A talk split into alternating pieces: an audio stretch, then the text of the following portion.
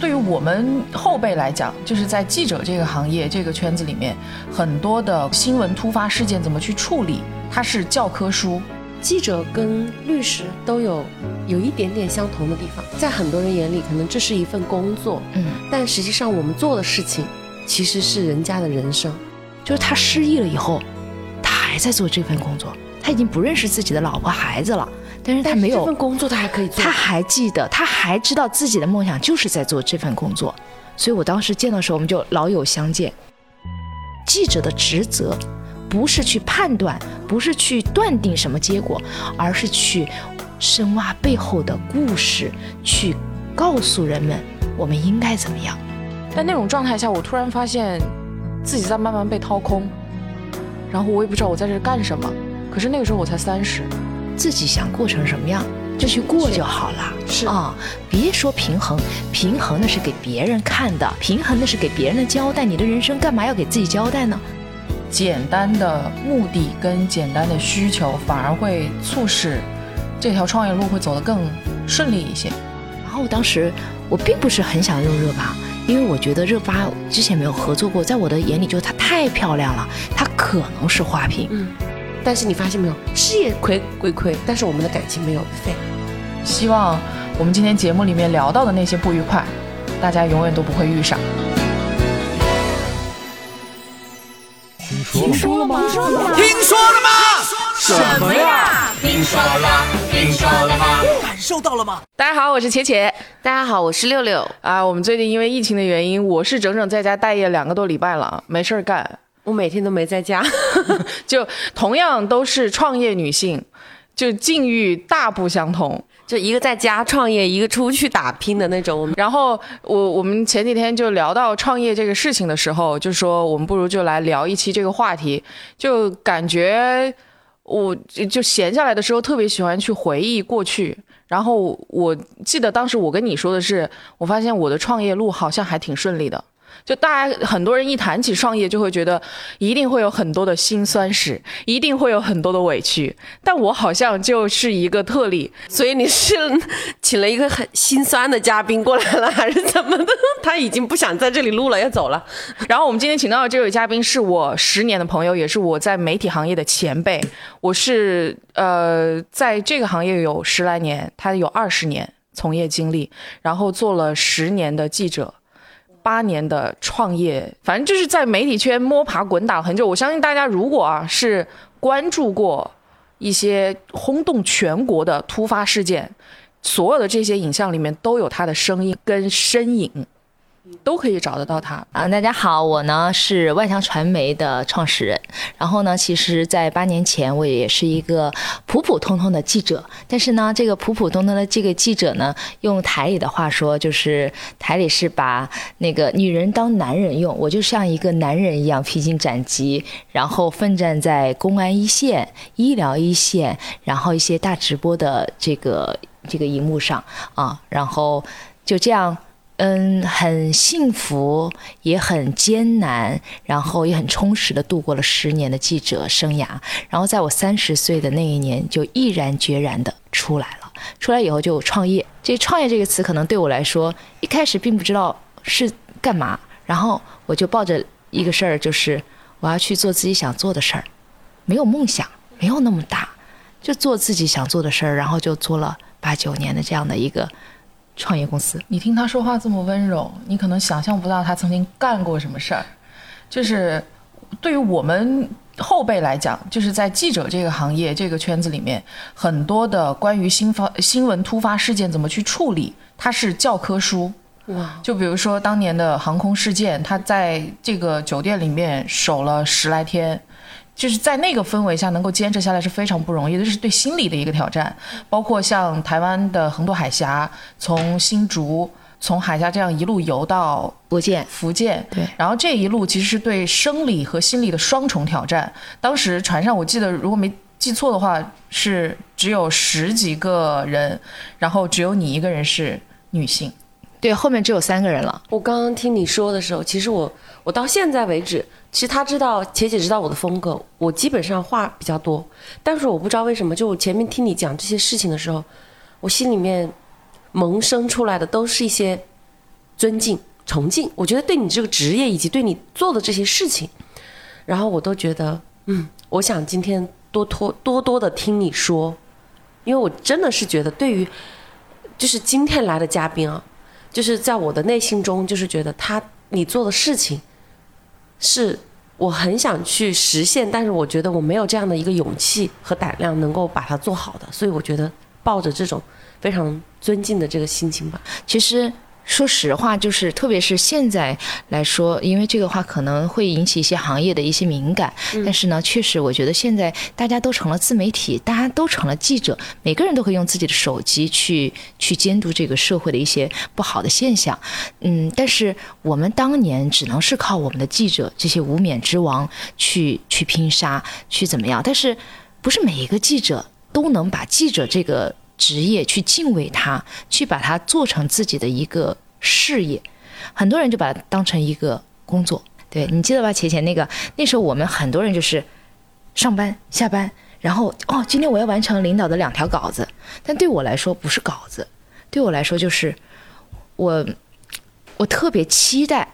呃，自己能参与到一些大的一些事件里头，不管是国际的一些嗯这个热点事件啊，还有一些社会的一些呃热点话题呀，包括我记得那时候我们是二十四小时不能关机，我记得凌晨三一两三点钟，我接到制片人的电话，就是矿难，然后我就爬起来。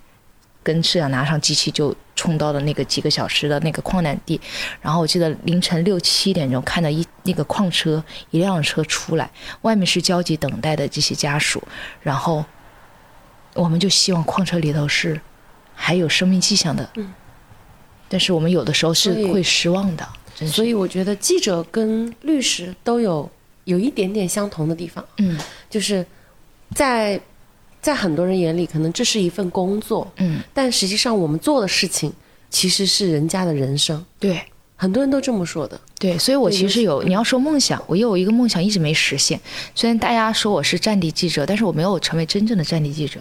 其实我是想去到一些国际上一些真正的战争的地方，去到一线。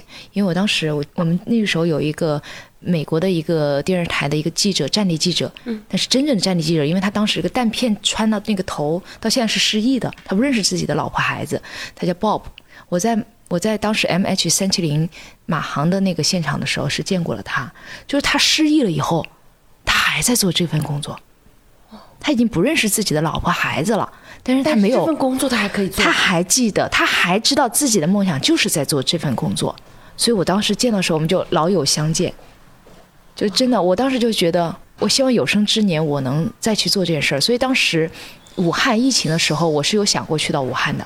就按理说，其实已经不在一线了，也不再做记者了。但我在那个之下，我又想拿回到那个场景。我不是想做这份工作，而是我骨子里头就是有这种使命。对，所以我觉得是敬畏的对这份工作，可能就会变成一个遗憾。但是你要知道，就是像。呃，本身抱着这种敬畏心，包括做记者十十多年的这种积攒下来的一些经验，对于生理、心理上的磨练，其实是对创业我觉得是很有帮助的。而且，我其实一直有一个疑问，我没有，我之前一直没有问过你。就像这样的场景，我曾经是有过留恋的，因为我可能不像佳姐去过那么多的这种大型的现场，次数频率没有那么高，但是有一些这种重大的报道我也参与过。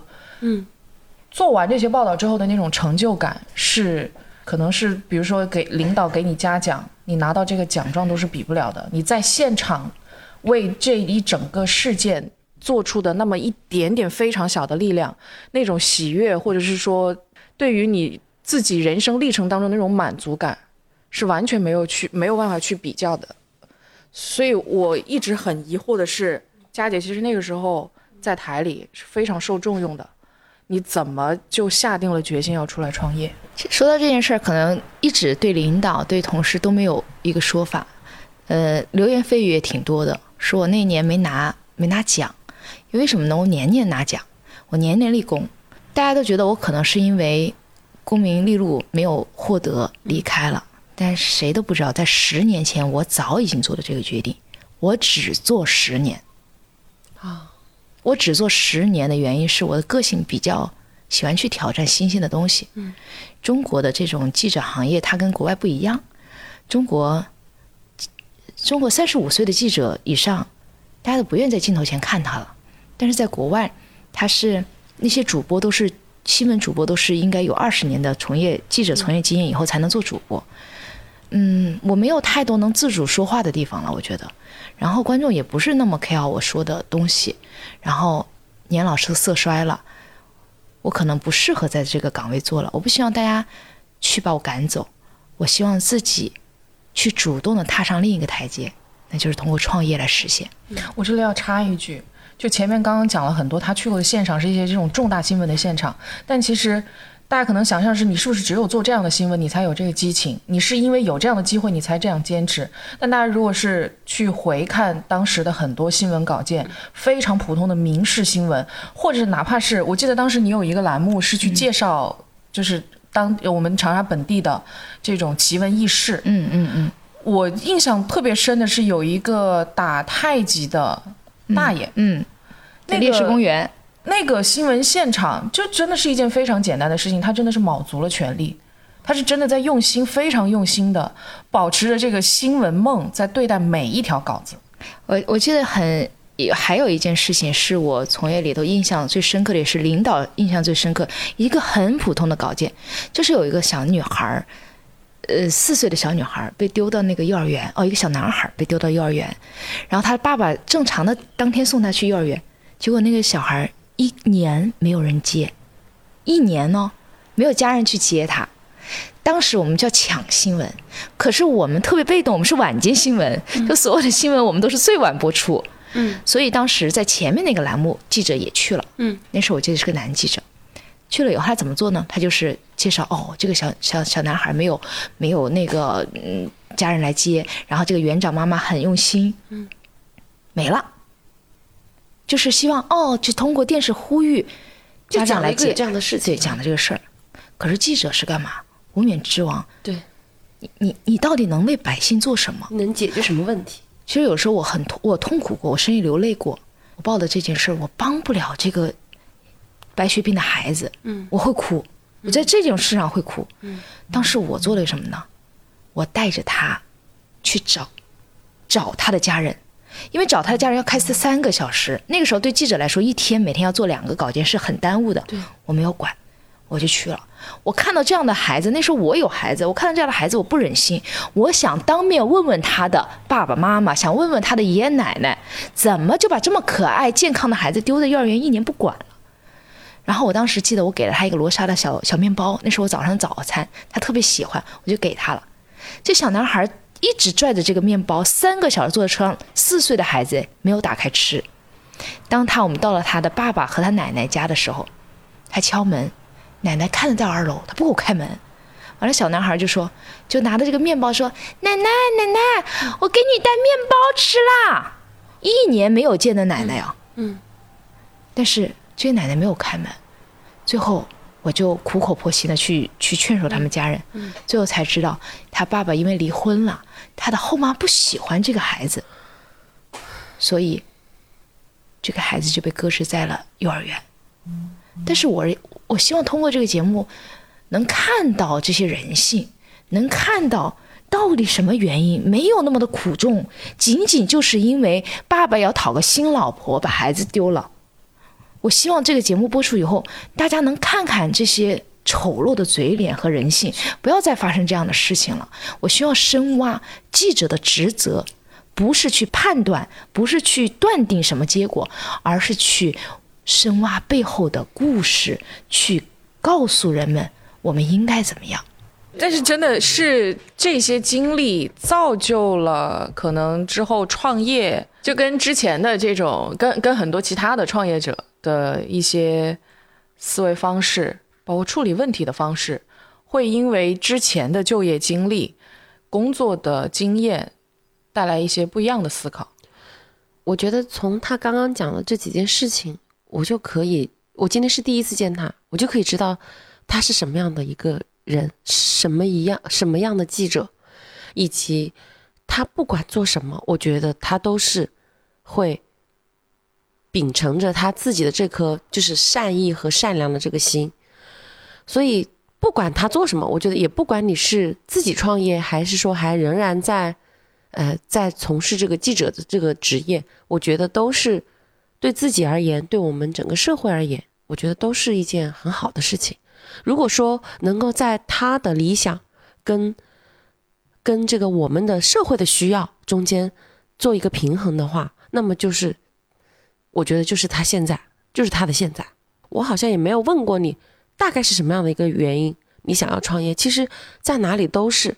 如果你你有你自己的独立人格，你有你自己独立的想法，尤其是想就刚刚我跟这个赵佳，我们俩有一个相像的地方，就是我们都想没有什么很大的梦想，但是我们希望的是能够用自己想要的方式实现自己的价值。嗯，嗯我有你刚刚讲到，就是我为什么开始会创业嘛？我其实有回想过，之前我还在台里的时候，有一次我跟佳姐一起吃饭，吃完饭之后，他把我送到台里，然后他就去上班了。我当下是一种非常羡慕跟敬佩的，因为我们像之前在台里的时候，就是旱涝保收。尤其是我后来就是进做办，就是在办公室没有在一线了之后，我在办公室的那种状态，可以说是悠闲到我好像去办公室是在度假，就每天早上九点打完卡，吃个早饭回来十点，嗯，跟我差不多以前。然后十二点就开始准备吃中饭，三点回到办公室下午茶，五点下班。我可能有大半年的时间是没有项目在手上，但是我可以正常的拿高薪。但那种状态下，我突然发现自己在慢慢被掏空，然后我也不知道我在这干什么。可是那个时候我才三十，那我在这干什么呢？我浪费我是我后面还有好长的时间可以走，所以我其实从那一次我们俩吃完饭，然后可能没多长时间，那顿饭可能不是一个决定性因素啊，只是说就刚好没多长时间。但我潜移默化的总是跟大家洗脑，你知道吗？我我一直觉得呃有更大的能力去做，去更大的舞台。而且好像站在那个大楼楼下出来吧，出来吧 出来吧。对对，但是我其实，在创业前，我中间有一个间隔年，那一年我是想尽了一切的办法，几乎一年呃一个月要出去旅游一次，然后国内国外就是一直在跑，然后也尝试过做博主，嗯，就是把我想做的事情在那一年全都基本上全都做完了。就一个一个画勾，一个个单项这样画掉，然后后来决定创业，其实也就是就跟佳姐讲的有点像，也没有什么特别的目的，就是有这个能力，有这个资源，嗯然后能够挣点养家糊口的钱，那就做这件事情，并没有抱一个什么特别对特别明确的一个目的。就在我们心里，其实“创业”这个词没有男人划分的就定义的那么那么精准。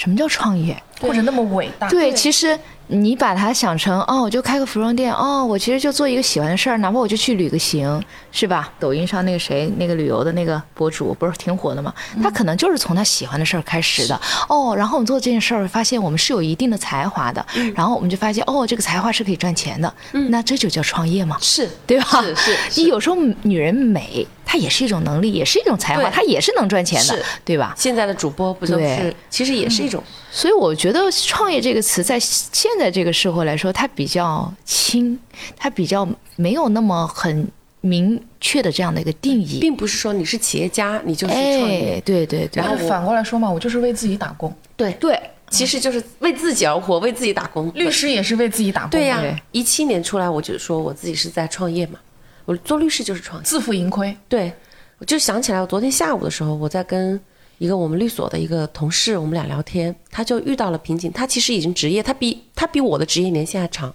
但他一直做的是我们律师，我们律所的授信律师，什么意思？就是，呃，别的大律师拿案子回来，然后他主要做案子，他不需要去出去谈案子，也不需要去召集这个案源，但是他现在就意识到这个问题了。呃，当他要去独当一面的去做一个团队负责人的时候，他就发现自己能力不太够，然后他又不不想做那个专业，后来就跟我聊天，然后又说他现在又想要结婚生孩子了，可能。我就跟他做了一个比较明确的一个建议啊，我这个人就是给他聊天，我一定要解决问题的，不然我不做那种那个心理按摩师的，我从来不做，所以我就跟他讲，那我觉得我，我觉得你现在的想法就这样的。你现在选定一个专业，你不用去管这个专业我们律所有没有人做，将来有没有人做，不要去想人的问题，想自己的需求。你喜欢做什么？你从现在开始就暂停，暂停现在现有的就是帮别人打工的这些案子。呃，当然，如果需要马上要接下做完的，你可以继续做完，不要去接新的案子了。那你就开始专注把这一个你现在要学的专业巩固。边学边做。如果我们律所正好有这样一个专业团队，你就可以跟那个负责人谈，因为你如果是要钱的话，别人不会请你。他我为什么要养一个人，对不对？我的案子也可以我自己做。那你如果是我不要钱，我到你这里学习，人家一定会欢迎你去。你边学习边实践，然后边输出你的观点，在你的范围内营造出你是这样的专业的律师，然后再出来。你不就是这样吗？当然，如果你不愿意做这样的事情，你就去做法务。我的建议是你不要再待在律所做受薪律师了，因为很难受了。其实受薪律师在我们的行业里面，其实就类似于你的法务，其实就比较稳定。你没有一个独立能力，你发现没有？案子也不是你能够决定的，都是别人拿回来你自己做。嗯，你也没有那种主动开拓市场或者主动去扩大自己影响力的能力。那我就觉得，既然不是做一个独立的一个事情。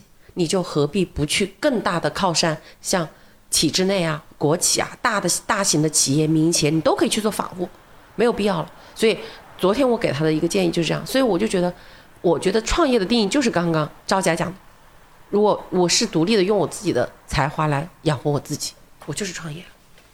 任何一个人都是如此。所以是不是说，简单的目的跟简单的需求，反而会促使？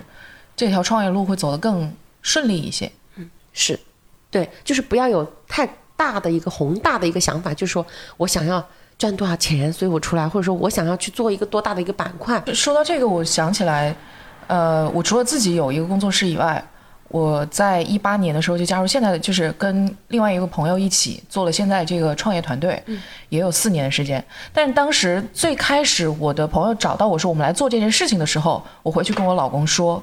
也是跟他商量，我老公当然就是一直就是非常支持我，因为从最开始做工作室也好，从我换跑道也好，换岗位也好，他都非常支持。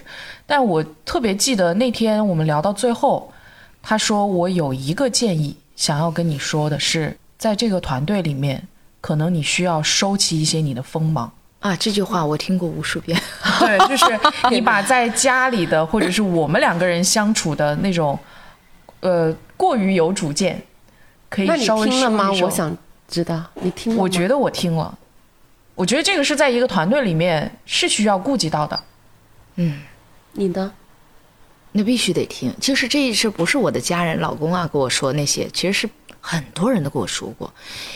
你说我是一个，我是一个爱说话的人，你说是一个爱表现的人吗？不是。嗯。就是我希望我我喜欢表达，喜欢分享，很喜欢分享。嗯，而且我从小会讲故事，我就讲故事，大家比较生动。但是大家会觉得你你在某些事儿处理的好，那叫锋芒；你爱说话叫锋芒；你在提案的时候你说的过多，那叫锋芒；你的想法过多，那叫锋芒。你不得不收，嗯，你不收你就很难在这个社会立足，你就会变成一个哦。你就是一个强势的女人，你就该得没的老公，你就该家庭不幸福，你就该孩子也带不好，孩子也记恨你，你就该朋友也也也没有那么多朋友去去去欣赏你会怎么样？哇，我觉得好难过，听的这就是还是男性和女性之间的一个性别冲突。这可能是我的幸运吧，就是我我觉得我是本来我的性格并不是这样子，我一不爱说话，而且我也没有什么那种女强人的任何特质。但是现在，我觉得我的这个锋芒不叫锋芒，我觉得我没有锋芒气场。我的这个气场或者我的这种杀伐果断的这种性格，就是在我做律师的第一天起，到现在慢慢的就出来了。我是为了我能够达到，因为我做律师，我必须得要冲在我的当事人前面。对，我所解决的是本来就是婚姻家事问题，人家就已经是受到了伤害，家庭的。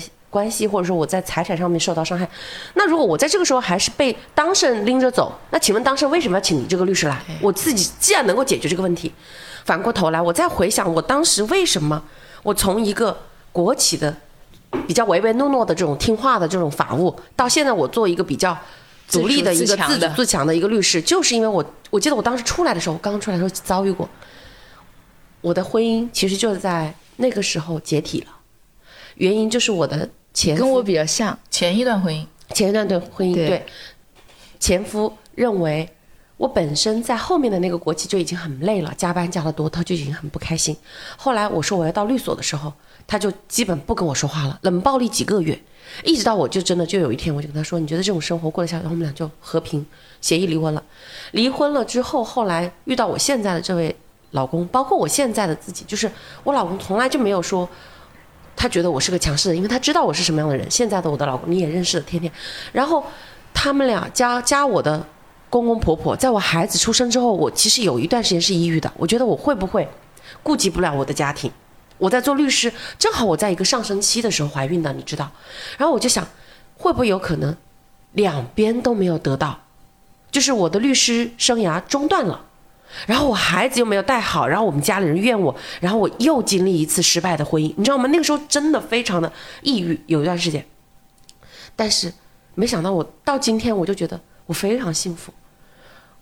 我我觉得，一是我觉得我的家人的一种智慧和理解在这里是起了决定性的作用；第二是，我也通过了很多种方式调节自己，让自己给家人看来，让他们知道我的努力是为了什么。让他们知道，可能让把我放在职场 比放在家里，给家里带来的价值更高。让他们知道我其实是还爱我自己孩子的，所以我觉得我现在是真的很幸运，而且我没有必要去在意别人怎么看我。在这一点方面，可能别的方面我觉得我没有没有达到就是你们的那个程度，但是我觉得我在人格独立的方面真的完全不是我自己了。昨天别人发这种双下巴的东西，是在我以前。甚至是三年前，别人都不敢想象，我是非常的注重我自己的容貌的，我绝对不能够允许有任何一张不好看的照片在我的朋友包、表情包之类的。对 对对。但是现在，我已经让大家直接做动图，双下巴动图，然后我的朋朋友圈、闺蜜圈都在议论，就是因为我觉得，你们怎么看我不重要嘛，反正我我知道我自己是什么样的人就好。我忍不住把你的表情包翻出来给佳姐看一下。那你这个就没有办法再说下去了。对对对，你要我要有这个，那我还是会是把那个朋友打一残。关键是他这个是，呃，他之前拍的一部纪录片的片花，真的是公开的预告里面的。他就不能拍美一点吗？这个时候我做导演，我会顾及一下这一点。你说的非常对。当时在拍这个东西的时候，我就。前面给我看小样的时候说说说大概是这样的，我就说中间有一个镜头是我有双下巴的，我说你可以把它剪掉可以吗？他说好的，我去回去反映一下。然后那个导演就没管这个后期的事情了啊。后来出成片的时候就直接就播出来了，然后播出完了之后大家都在截这个表情包，然后我就发了。发了朋友圈，然后那个导演就看到了，他们就紧急召开会议，说说周律师认为这个表情这个表情太影响他的形象了，有没有可能性再改一改？然后你知道后期怎么说的吗？说我们后来经过仔细的研讨，觉得应该拉长他的这个表情，来显示出他对于别人对他的威胁的不屑。知道，原来本来可能只有一秒，变成三秒。对对对，我们会有一些情绪留白呀，好，或者是说整个加强，就他不但他没给你反复，可能有的时候我们的后期就会加强一下，做一下动图、鬼畜。专业导演给你了专业的 解释，所以他们说，也许我出圈不是靠我的才华，就是靠的这一个 双下巴。扯远了，扯远了。这你刚刚刚刚讲的就是。呃，因为我跟六六两个人的怀孕时间几乎是重叠的，她就比我晚一个月生孩子，所以我们两个人其实从职场的这个阶段来讲，包括生活的这个阶段来讲，都会在重叠同步啊。就那个时间段，我很理解他的，就是呃，家人的支持非常重要。所以昨天我们在那个小范围讨论，包括在听众群里面跟。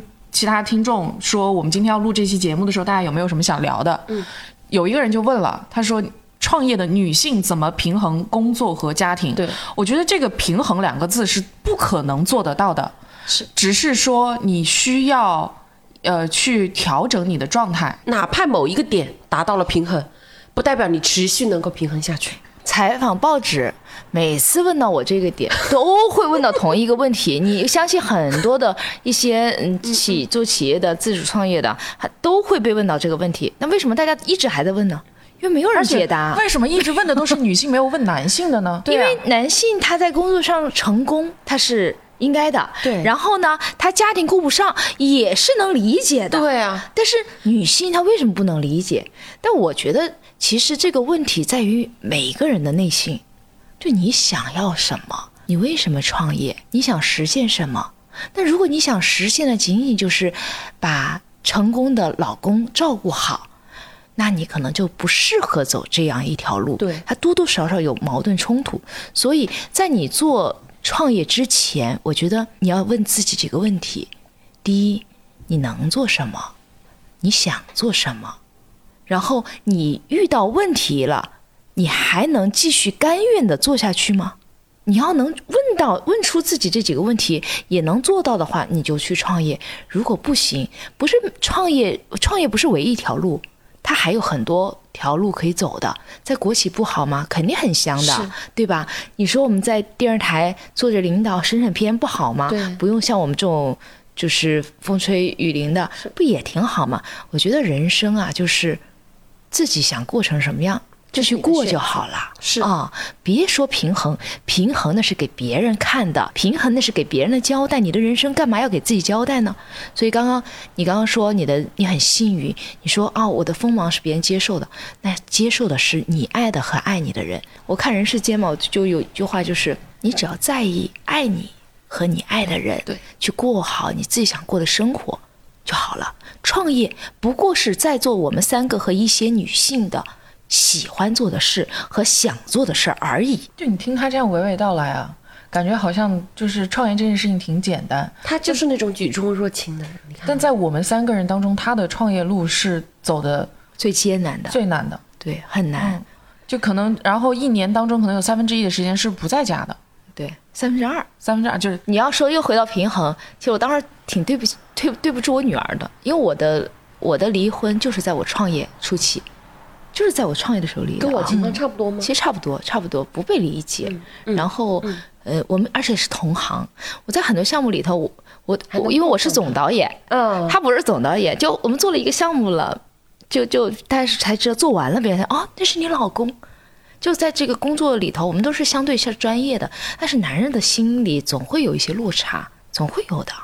然后他的父母也会有落差，因为父母公婆永远觉得自己儿子是最优秀的，然后我们也要做出啊，我的老公也是最优秀的。但是啪到了这个项目的时候，你又得是总导演，你得指挥你老公，嗯，就很难受，没法平衡。今年过年的时候有做过一个项目，就是编剧的活儿。当时呃，就是召集的演员啊，包括挑选的演员，到最后全是女生，而且无一例外，所有的女生都是在一线最顶尖、最有权威的那个位置上，都是女生。就很多我们一聊到说女生创业，好多人的刻板印象是优柔寡断，做不了决定，是什么事儿都要人家帮忙，名义上是你在创业，其实后面一堆扶着你的人。但其实真的，你至少就我们周边的这些人回回过了头来看，我觉得可能是我们的小概率问题啊。我身边很多的男生创业反而是讲感情的那一个，他会在真的要做决定的时候说：“哎呀，我这个兄弟是吧？我得照顾一下。哎，我们出来混得讲义气是吧？就是这种。但是真的反而是女生会更理性的去判断一件事情，站在公司工作的角度，我就把这些优劣全部给你拎出来，来做一个选择。其实我们更加清楚我们要的是什么，所以我们就不要去管那么多的感情因素，把这个事情一二三讲清楚，然后大家做一个选择，OK，决定。真的多么简单不是，我就不是真的不是冷血。是啊，这不是冷血，是我们其实是那种就比较果断的心，因为做任何事情，你真的是就在那个机遇下你下的决定才是最重要的。你你晚一点、早一点都不对，所以我觉得我们对于这个“机”字，每个女人的理解要比男人更加准。其实男人其实做离婚案子，做这种我们家事案子，我们我非常发我发现了一个非常多的情况，不管是女人提出离婚，还是男人想要离婚。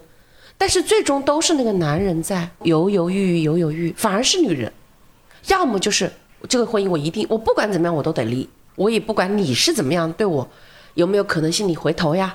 有没有肯定你不要去跟外面的那个人在一起啊？这都不重要了。到了那个点的时候，女人就就是我我要走，这个跟你没有关系了，已经，甚至是，然后男人反而是男性出轨了，出轨了完了之后呢，他的心态实际上是不想要去拆散家庭的。那么在这个时候。他会有很长一段时间是在两个人之间，嗯，他掌握一种所谓的平衡，嗯，只要你们两边都不闹，都互相不知道，或者不是不知道，至少我这边原配不知道，我们就能够相安无事，这是一个根本不会去提早做一个了结的一个点，然后后面被发现了之后，又会要去心里想，哎，我是不是，如果我要离婚，我的老婆可能会受不了，她哭哭啼啼，她就是不想离。其实真正的是这样吗？我每次劝这样的男生呢，我就说，如果你真的对他没有感情了，哪怕他是一哭二闹三三三上吊，但是你一旦给他的感觉是你死心了，你信不信这个女人做的决断一定比你快？真的，每一个男的在我这里委托离婚的，都是最开始觉得离不了这个婚，啊，人家怎么的怎么的，但是我告诉他一点，你只要听我一点，你接下来的东西都按我说的做，你一定让他死心。然后基本上最晚都是到达，只要我把离婚的起诉书到他面前的时候，基本上女人在那个回合都全部知道了。我知道了，我也没有必要再去扯着他了。嗯，就这样。但男人没有。大胆的说一句，我觉得在两性的发展历程当中，女性的进步的速度。进化速度可能真的是可能比男性要快，要快一些。大部分的女性啊，在她保全周围的人的 OK 的情况下，确认你们是不会受到伤害的情况下，我会很明确知道我要什么，我会保持我的就是你说的独立的人格。嗯，而男性可能更多的时候会被传统思想那个枷锁束缚对他其实会更传统。我认为男性他会觉得那种东西很有可能，他也很担心会。破坏或者说会影响到人家，会觉得他觉得别人离不开他。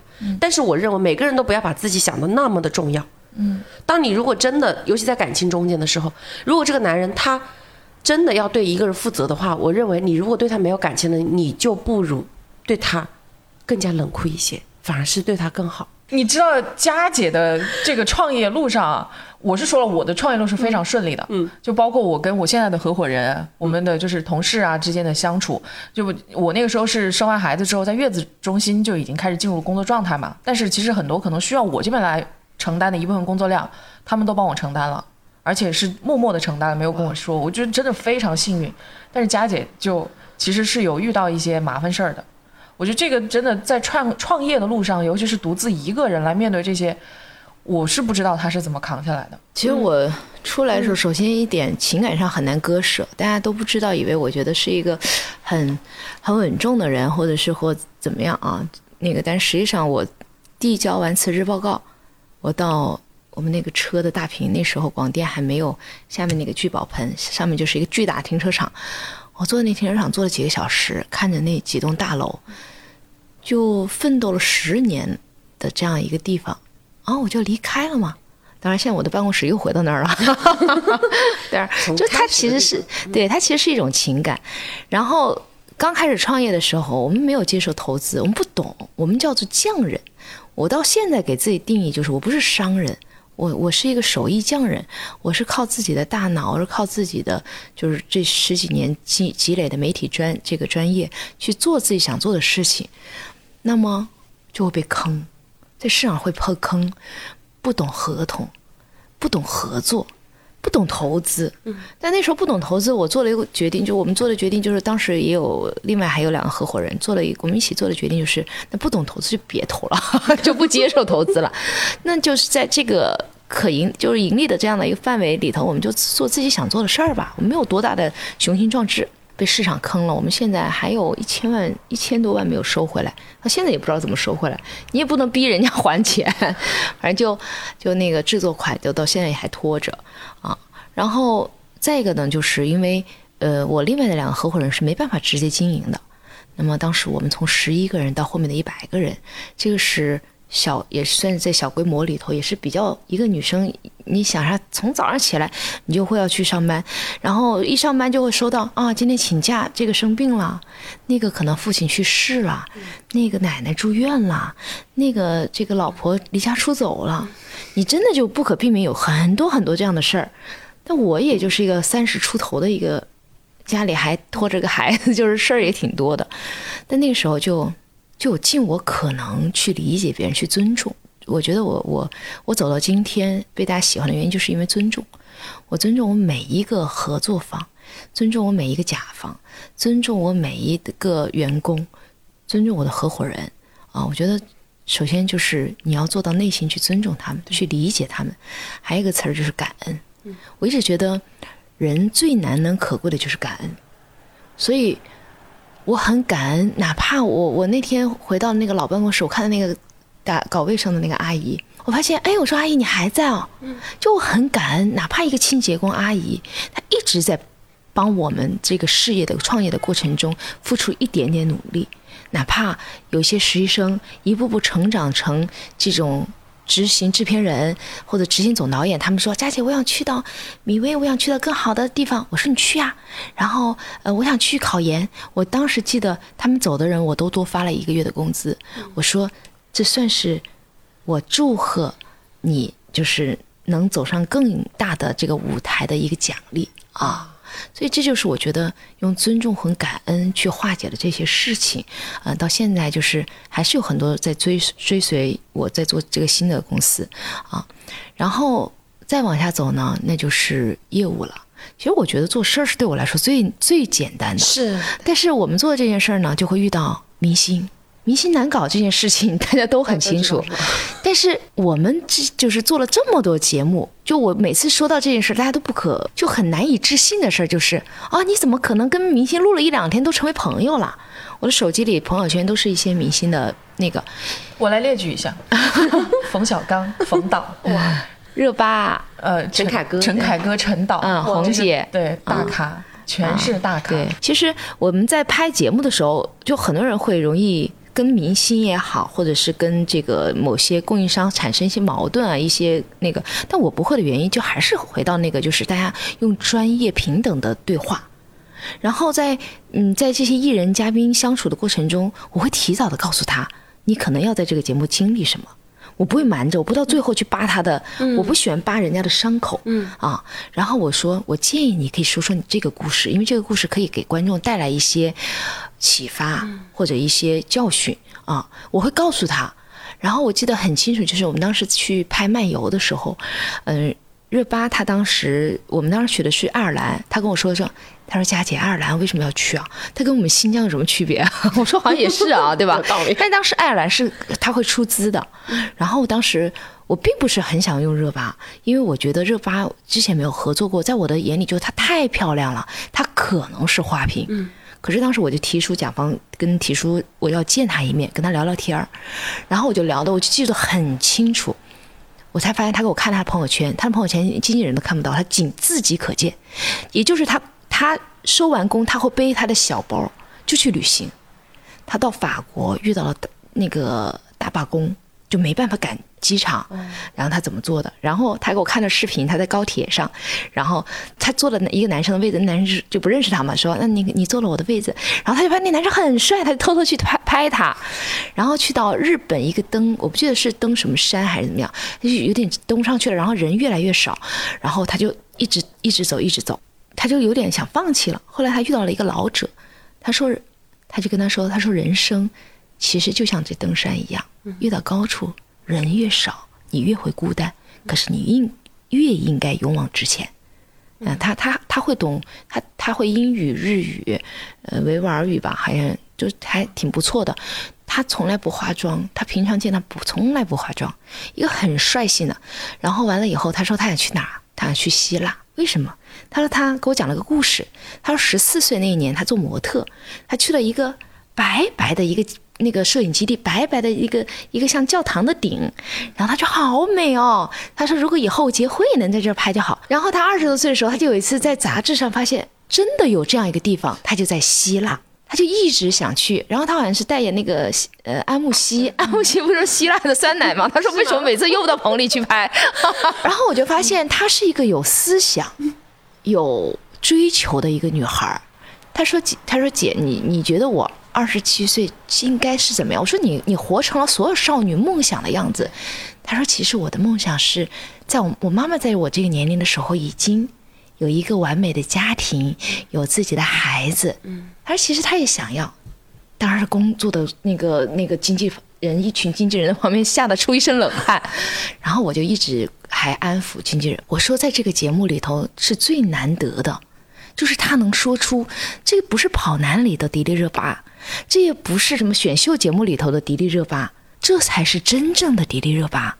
他的梦想在二十七岁生日之际，他可能他说：“他说佳姐，我看了那个背着牛仔裤的那个什么女孩那个电影，我就想带着婚纱去旅行。”节目的所有的框架，因为他全部推翻，重新做了一个节目框架，让他做自己，就是做自己。所以当时我记得，我当时带他去了那个粉色的夕阳下，他说了一段话，说：“我要对二十岁的热巴巴拉巴说什么？你工作很努力。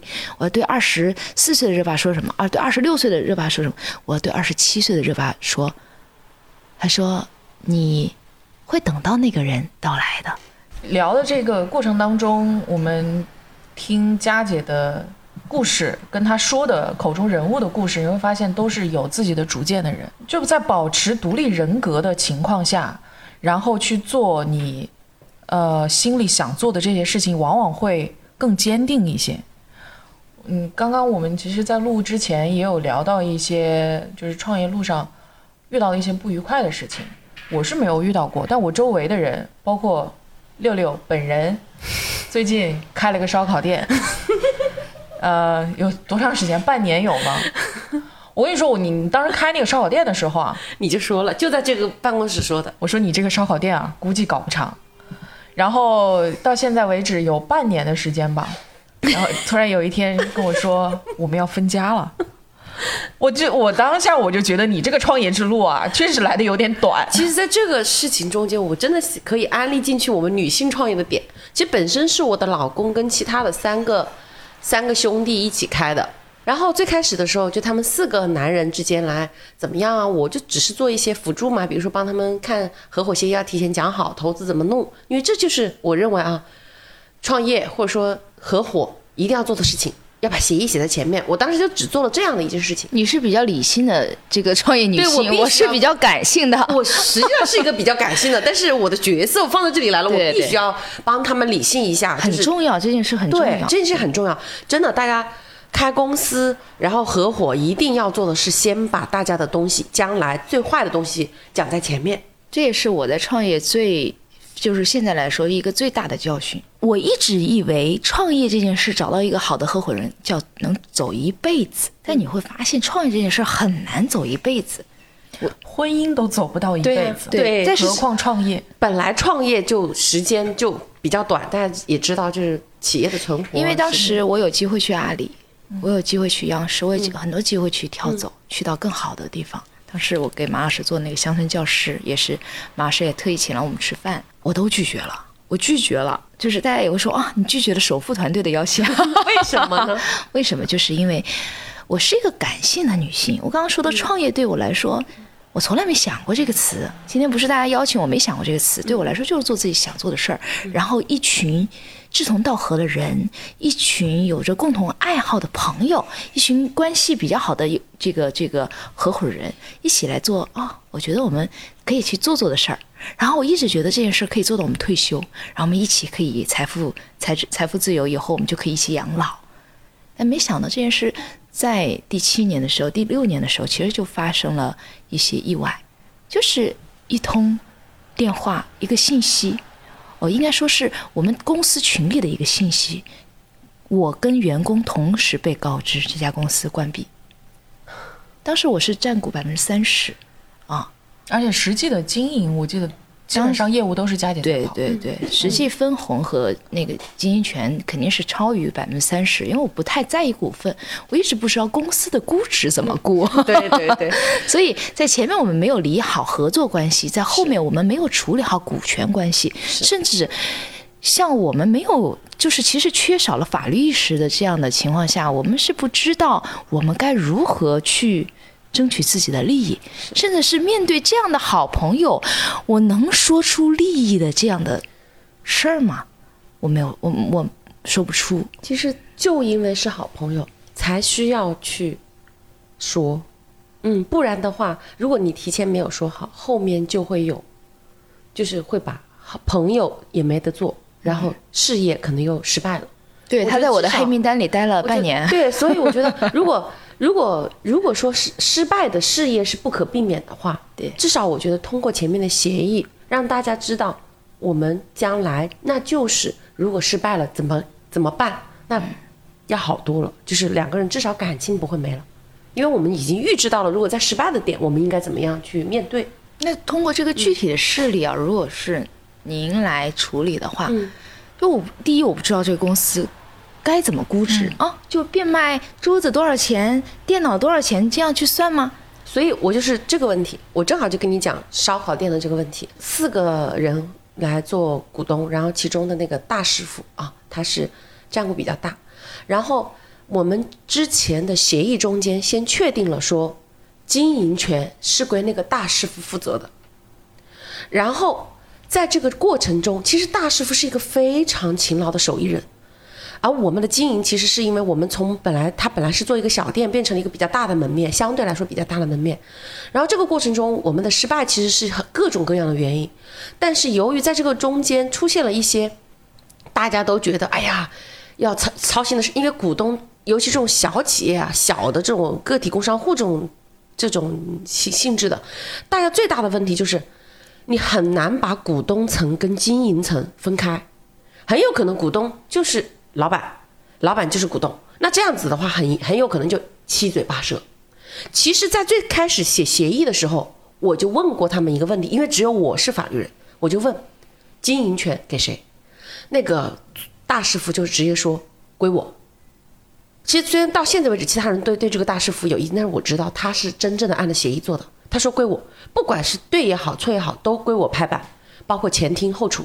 好，走到一半的时候，我们其中一个分管财务的一个兄弟，就是我老公的兄弟，就因为他认为大厨没有按照要求来写财务什么之类的，包括什么进就是进货啊，包括什么这个每天的损耗没有来，两个人就在跟大厨就凌晨几点就是在怼，因为还有时差，因为我们大厨是四点钟可能才睡觉，早上一起来去去采购，他真的很辛苦。然后我就有一天在群里就讲了一句，我说能不能不要在群里这么闹？我说等他先睡醒了再说。就因为这样的一件事情，那个兄弟把我骂了一顿，就因为经营的分歧，互相变成人身攻击，然后最后的结果是那一个分管财务的那个兄弟退伙，他说我就不要前面的投资完，我要我要退伙，然后那一个也退伙，就是大厨也退伙，这是第一轮的退伙，那一轮的退伙其实就是按照协议办。办协议办就是正常来说，你如果要中途退伙的话，那你前面的投资额不予返还，就这么走，直接就走了。其实就因为幸好写了那句话，前面的那个合伙走了，就在那天晚上走了之后，那个大厨说，如果他走了之后，我现在是这样的，我我也退伙了，我现在不是股东了，但是我希望接下来还以我的这个名字这个烧烤店继续存续，我想跟另外的两个股东继续合作。他说，我就做你们的大厨，我就只管我的分红就好了。当然，我觉得经营权那个时候他还是想给他自己。那个时候其实我已经意识到问题了。后来呢，我们在这个过程中，我们也知道，其实按照他的性格，我们还是继续能做下去，其实有盈利的，是因为股东之间的问题。在第二轮的中间，我就引进了一个女性的合伙人，我的一个闺蜜。你知道，我引进，我为了不伤害我们的感情，她当时就想要加入到这个中间来，我就跟她说：“你，我一定要把前世今生跟你讲得清清楚楚，为什么？”会有前面的这个事情，我们中间发生了什么事情，最后是为什么人家走了，我才能让你进来？而且我也跟你讲，我也不确定将来会是往好还是往坏。你如果进来，就相当于接替前面的那个股东，他的权利义务，我把合伙协议放你这里，你就按他的合的股股份来履行你的权利义务，就必须要听什么什么的。他进来了之后，很长一段时间，我们真的是往很好的方向走。为什么？这个女性的合伙人。虽然我不是股东啊，但是他在这个中间起到了一个很好的作用，他让几个合伙男人之间的问题变得比较轻松。她一个女性，她其实是一个非常聪明的女人，她的情商也高，智商也高，也是在银行工作的，她就可以在这个中间来进行一个协调。这就是我们最后其实为什么有最后的一段春天就是这样撑起来的。但最后是因为形势的问题，疫最后关对疫情关闭了，然后我们的那个那个大厨确实是性格特别刚烈，他就是不想要搞了，他觉得他确实自己丢了股份，他自己做一个，那那我也能够理解啊，他觉得他分的太少了，所以就关了，关了。但是我跟我的那个朋友闺蜜，另外的几个股东你也都认识，全部还是好朋友。嗯，虽然我们亏了，但是你发现没有，事业亏归亏，但是我们的感情没有没有废。这就是我觉得，就是为什么我们一一定要做合伙之前，把最坏的事情要讲清楚。女性要创业，她有才华。之前刚刚说还有有睿智，对，她的睿智在于两个方面。她第一，她的睿智让大家能发现、认可她的才华。很多女性在创业的过程中，或者是在嗯单位的这个这个这个地位上，她是需要很长一段时间去，才能让大家去认可。消除那些他的偏见和对标签。对，然后她还有一个就是，她能让这个她的这个睿智能让大家能接受她的接受她的才华和成功。女人的成功在社会很难被接受的。对，这个接受很重要，就是你不仅说你的才华要被认可，嗯而且你知道吗？女性有时候在这个中间，她她很多角色，她要说服她的合伙人，对说服她的客户，对说服她的市场。很多人都是靠这个女性来的，所以她的说服，也就是说她的话别人要听得进去。嗯我认为赵佳在我心中，我为什么觉得她她能够被这个市场或者说她的这些接纳导演被接纳，被这明星接纳，就是因为他的这种善良的品质，加上他的说话的方式，让大家能够听得进去，接受得了他说的话和意见。就是你会发现，很多人说女性的优柔寡断，这种犹豫不决啊，往往是面对自己人的时候。嗯，她在真正对待她的事业，她的展现出来的她的这些作品，一定是一丝不苟。是，反而是很多时候。为了维护自己人，为了保全身边的这些人，反而去委屈了自己。他的优柔寡断是体现在这些地方。这是有的，确实，嗯，他总是有内心最柔软的地方。女人嘛，她毕竟也是，我们都是一些感情的动物，所以包括家庭肯定也是柔弱的部分。然后自己的闺蜜、朋友、兄弟这些，嗯，可能会是为什么你中间经历这一些难受吧？我不说失败，我觉得不至于，因为这失败也许就是你的将来的一些一些积累，我不能觉得那叫失败。